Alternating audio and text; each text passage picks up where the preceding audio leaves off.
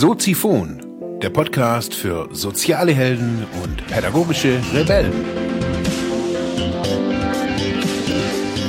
Ja, einen schönen guten Morgen bei Soziphon, heute mit der Folge Nummer 27. Ja, heute soll's mit einem kurzen Input um Ziele, ums Leben, um Gefühle gehen.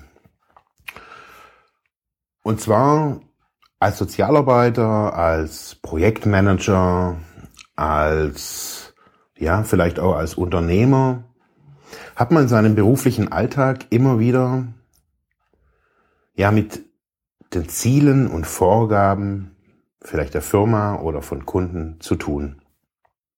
Als Sozialarbeiter hat man, also ich auf jeden Fall für sich so die die goldene Smart-Regel, glaube ich, schon während dem, dem Studium eingesogen.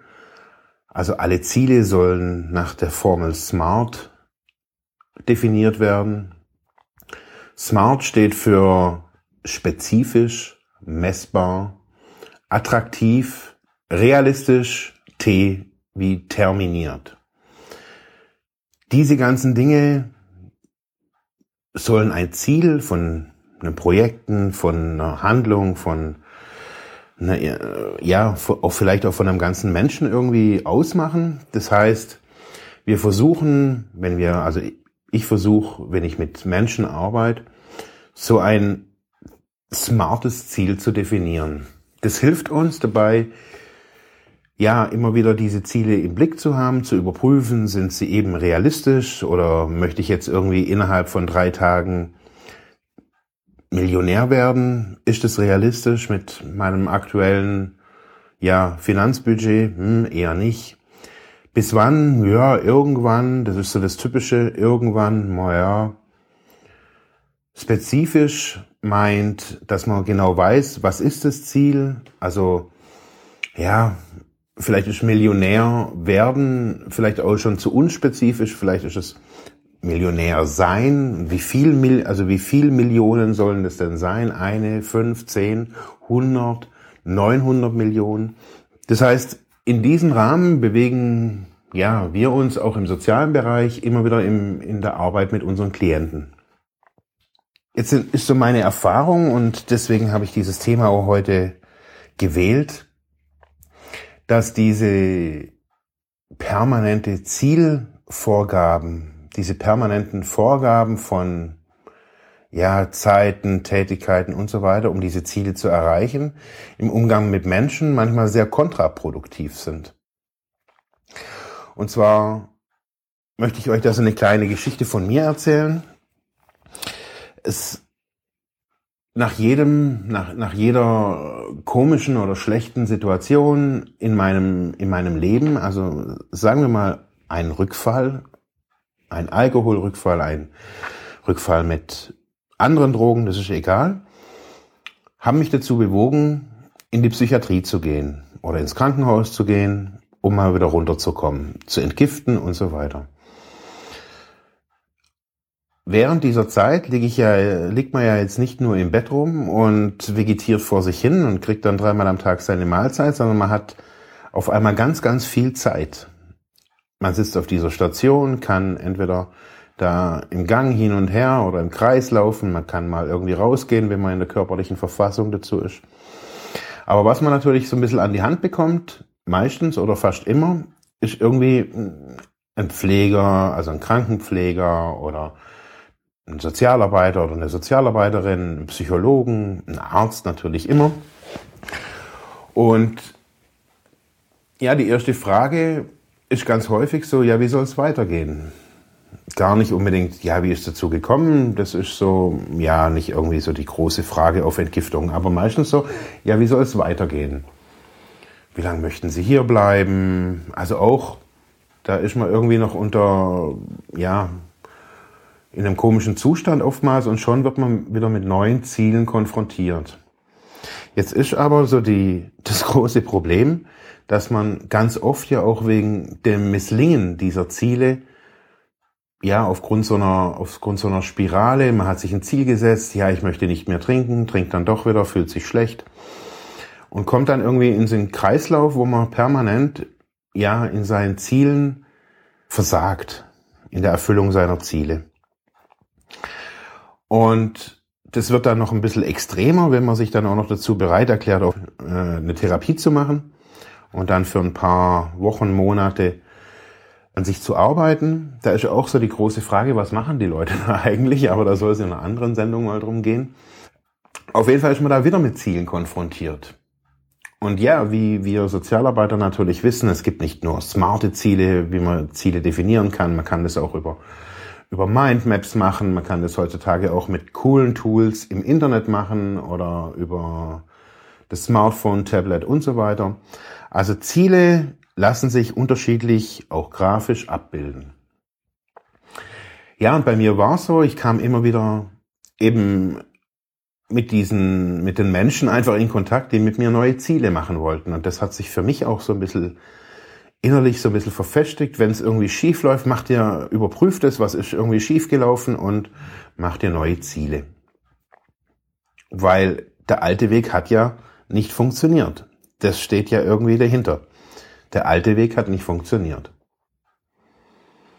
Und ich hatte vor ja, wenigen Jahren wirklich ein, das war wirklich so ein, ein Aha-Moment für mich. Ich war nach einem wirklich sehr, sehr schlimmen Rückfall, für mich auch, das war wirklich einer der schlimmsten Rückfälle in meinem Leben, äh, wirklich am, gefühlt am Tiefpunkt meines Lebens angekommen, äh, in dem ich, glaube ich, auch zum ersten Mal überlegt habe, möchte ich überhaupt noch leben? Das war so davor vorgegangen. Auf jeden Fall bin ich, wie ja, wie ich das ja auch kannte, eben auf die äh, habe hab ich entgiftet. War da irgendwie keine Ahnung, wie lange ich da war. Ich glaube zwei Wochen oder so, zwei oder drei Wochen war ich da und habe dann als natürlich ganz eifriger Mensch und auch eifriger abstinent lebender Mensch habe ich wieder Ziele gemacht. Und ähm, das war schon davor so, da hatte ich auch schon in meiner, ja, meine Wohnung sah natürlich auch dementsprechend aus, so irgendwie mit Zettelchen überall. Und ja, ich erinnere mich so ein bisschen an die, an die Folge Kontrolle. Ich habe versucht, eben die Kontrolle permanent irgendwie aufrecht zu erhalten, so in meinem Leben. Oder die Kontrolle wieder zu übernehmen. Ähm, auf jeden Fall kam ich nach diesen zwei Wochen kam ich nach Hause. Da wird man dann ganz normal entlassen, geht dann irgendwie mit seinem Sporthäschchen einfach die Treppe runter und ist dann wieder ein freier Mann quasi. Ich kam heim und gehe in mein Bürozimmer und da war ungelogen, die ganze Wand war voll, hing voll mit Ausdrucken einer Mindmap. Die war so gefühlt drei Quadratmeter groß diese, diese Mindmap oder sogar noch größer, eigentlich sogar vier Quadratmeter, wenn man sie ausgeklappt hat. Das waren lauter DIN A4-Zettel mit einzelnen Bereichen meines Lebens. Vom Sport, da stand da Capoeira, wie und wo und wie viele Leute, wer ist da jetzt gerade aktuell, was müsste ich machen, Flyer drucken, was weiß ich was. Da stand da Abstinenz, was muss ich tun, was sollte ich tun, wo muss ich wieder anrufen, muss ich wieder in die Selbsthilfegruppe oder was auch immer. Da stand Beziehung, da stand Familie, da stand Beruf, da stand Studium, da stand alles mögliche. Finanzen stand natürlich irgendwie als großer Punkt immer irgendwie da. Auf jeden Fall war, sollte das irgendwie so ein Abbild meines, meines Lebens irgendwie sein. In einer Mindmap ausgedrückt, ausgedruckt und mit Einzelnen, und das war wirklich akribische Arbeit von mir, da muss ich mich ja echt nochmal ein bisschen loben, mit einzelnen smarten Zielen jeweils. Also es gab für jeden Bereich, für jeden Unterpunkt gab es wirklich ein smartes Ziel. Das war wirklich sozialarbeiterisch eigentlich echt toll gemacht. und ich, ich kam in den Raum und ich habe das gesehen und ich war echt irgendwie schockiert. Also schockiert von mir selber. Und ich weiß noch, wie ich da stand. Also wirklich Minuten stand ich da dran und habe dieses ganze Ding angeguckt und habe das, habe mich dann irgendwann kam die Frage so, wenn das jetzt die Wohnung von einem Klienten von mir wäre, er mich eingeladen hätte, hätte gesagt, hey, ich habe jetzt endlich mal Ziele gemacht und komm doch mal vorbei und wir gucken es uns mal durch. Und ich hätte das gesehen. Was hätte ich da, was hätte ich da für einen Menschen gesehen? Und für mich war so die schlimme Erkenntnis so, dass ich da vor mir einen zu höchst unfreien Menschen gesehen habe. Das war das Erste. Jemanden, der verzweifelt versucht, Leben oder das Leben irgendwie zu analysieren, zu kontrollieren mit smarten Zielen, mit tollen Mindmaps, in, mit schönen Bildchen irgendwie sein eigenes Leben abzubilden. Und das hat, das hat so nicht funktioniert. Da komme ich auch gleich drauf, warum es nicht funktioniert hat. Auf jeden Fall war das für mich eine, eine der schrecklichsten Erkenntnisse für, ja, mein eigenes rückblickendes Leben. Da habe ich doch irgendwie alles gemacht, war auf Therapie, habe soziale Kompetenztrainings vor 15 Jahren über mich ergehen lassen, habe Ziele, wie mache ich Ziele über mich ergehen lassen, das Seminar XY über mich ergehen lassen, habe studiert, habe da nochmal irgendwie gelernt, smarte Ziele zu machen, habe über, habe gelernt, mich zu reflektieren und neue Wege zu gehen und mutig zu sein und, und, und, und, und. Das habe ich alles da in diesem Moment auch wieder erkannt. Und die nächste oder das nächste war, dass es so gar nicht funktionieren kann. Und zwar aus einem ganz einfachen Grund. Weil Leben so nicht funktioniert. Leben, auch wenn wir das manchmal gerne hätten, Leben funktioniert nicht mit wirklicher Planung und auch nicht mit Zielen. Ich kann mir vornehmen, ich werde den und den Beruf ergreifen, ja. Das ist vielleicht auch in einem standardisierten Arbeits- und Ausbildungszweig natürlich machbar.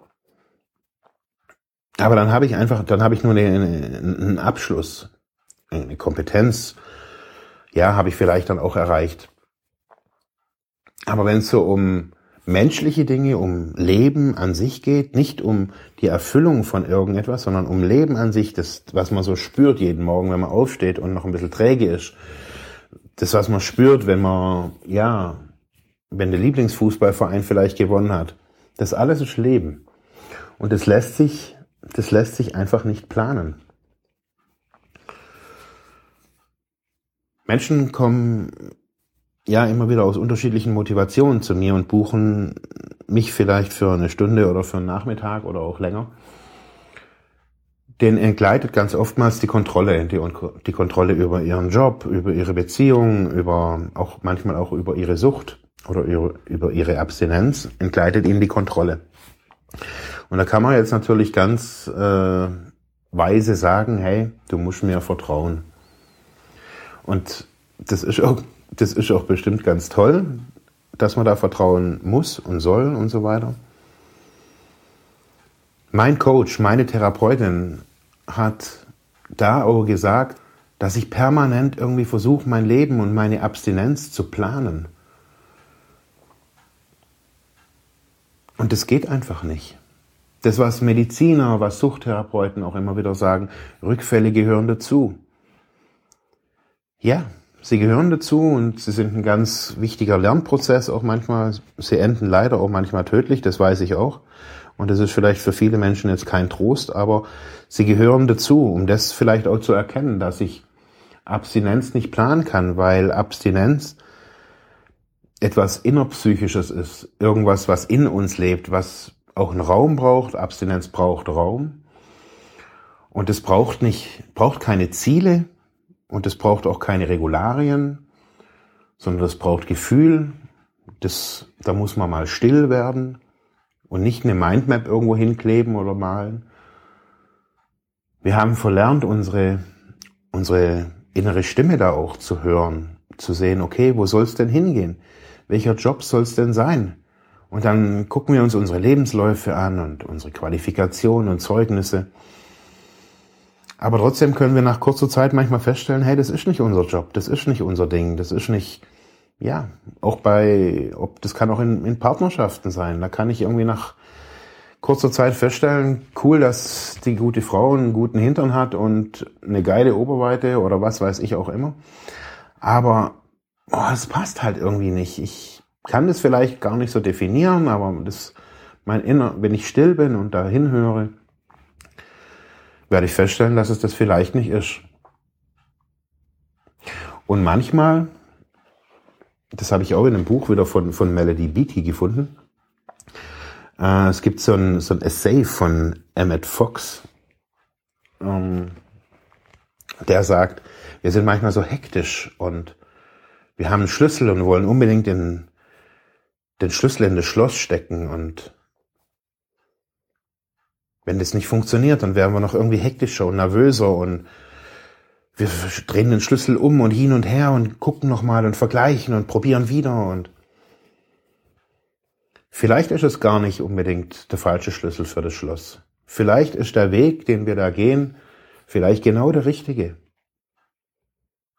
Aber vielleicht sind wir zu arg in, unserem, in unseren Zielen und in unseren in, in, in unserem Effizienz- und Effektivitätswahn verhaftet. Vielleicht wollen wir zu arg. Vielleicht wollen wir ja einfach nur rational was erreichen, was aber uns ja vielleicht gar nicht passt, was unsere Leben, vielleicht haben sich die Lebensumstände verändert. Vielleicht wollte ich unbedingt Bankdirektor werden, aber auf dem Weg dahin, ja, der Preis waren vielleicht drei geschiedene Ehen da, da muss man sich dann fragen, hey, sind, war, der, war das Ziel wirklich das Richtige? Und mit den Worten möchte ich euch heute auch entlassen. Werden Sie ruhig, werden Sie still, machen Sie mal die Fenster zu, das Radio aus und den Fernseher aus, lassen Sie die Zeitung im Briefkasten und WhatsApp mal aus und Facebook. Klappen Sie mal alles runter, setzen sich mal eine Viertelstunde hin, und tun Sie einfach mal gar nichts.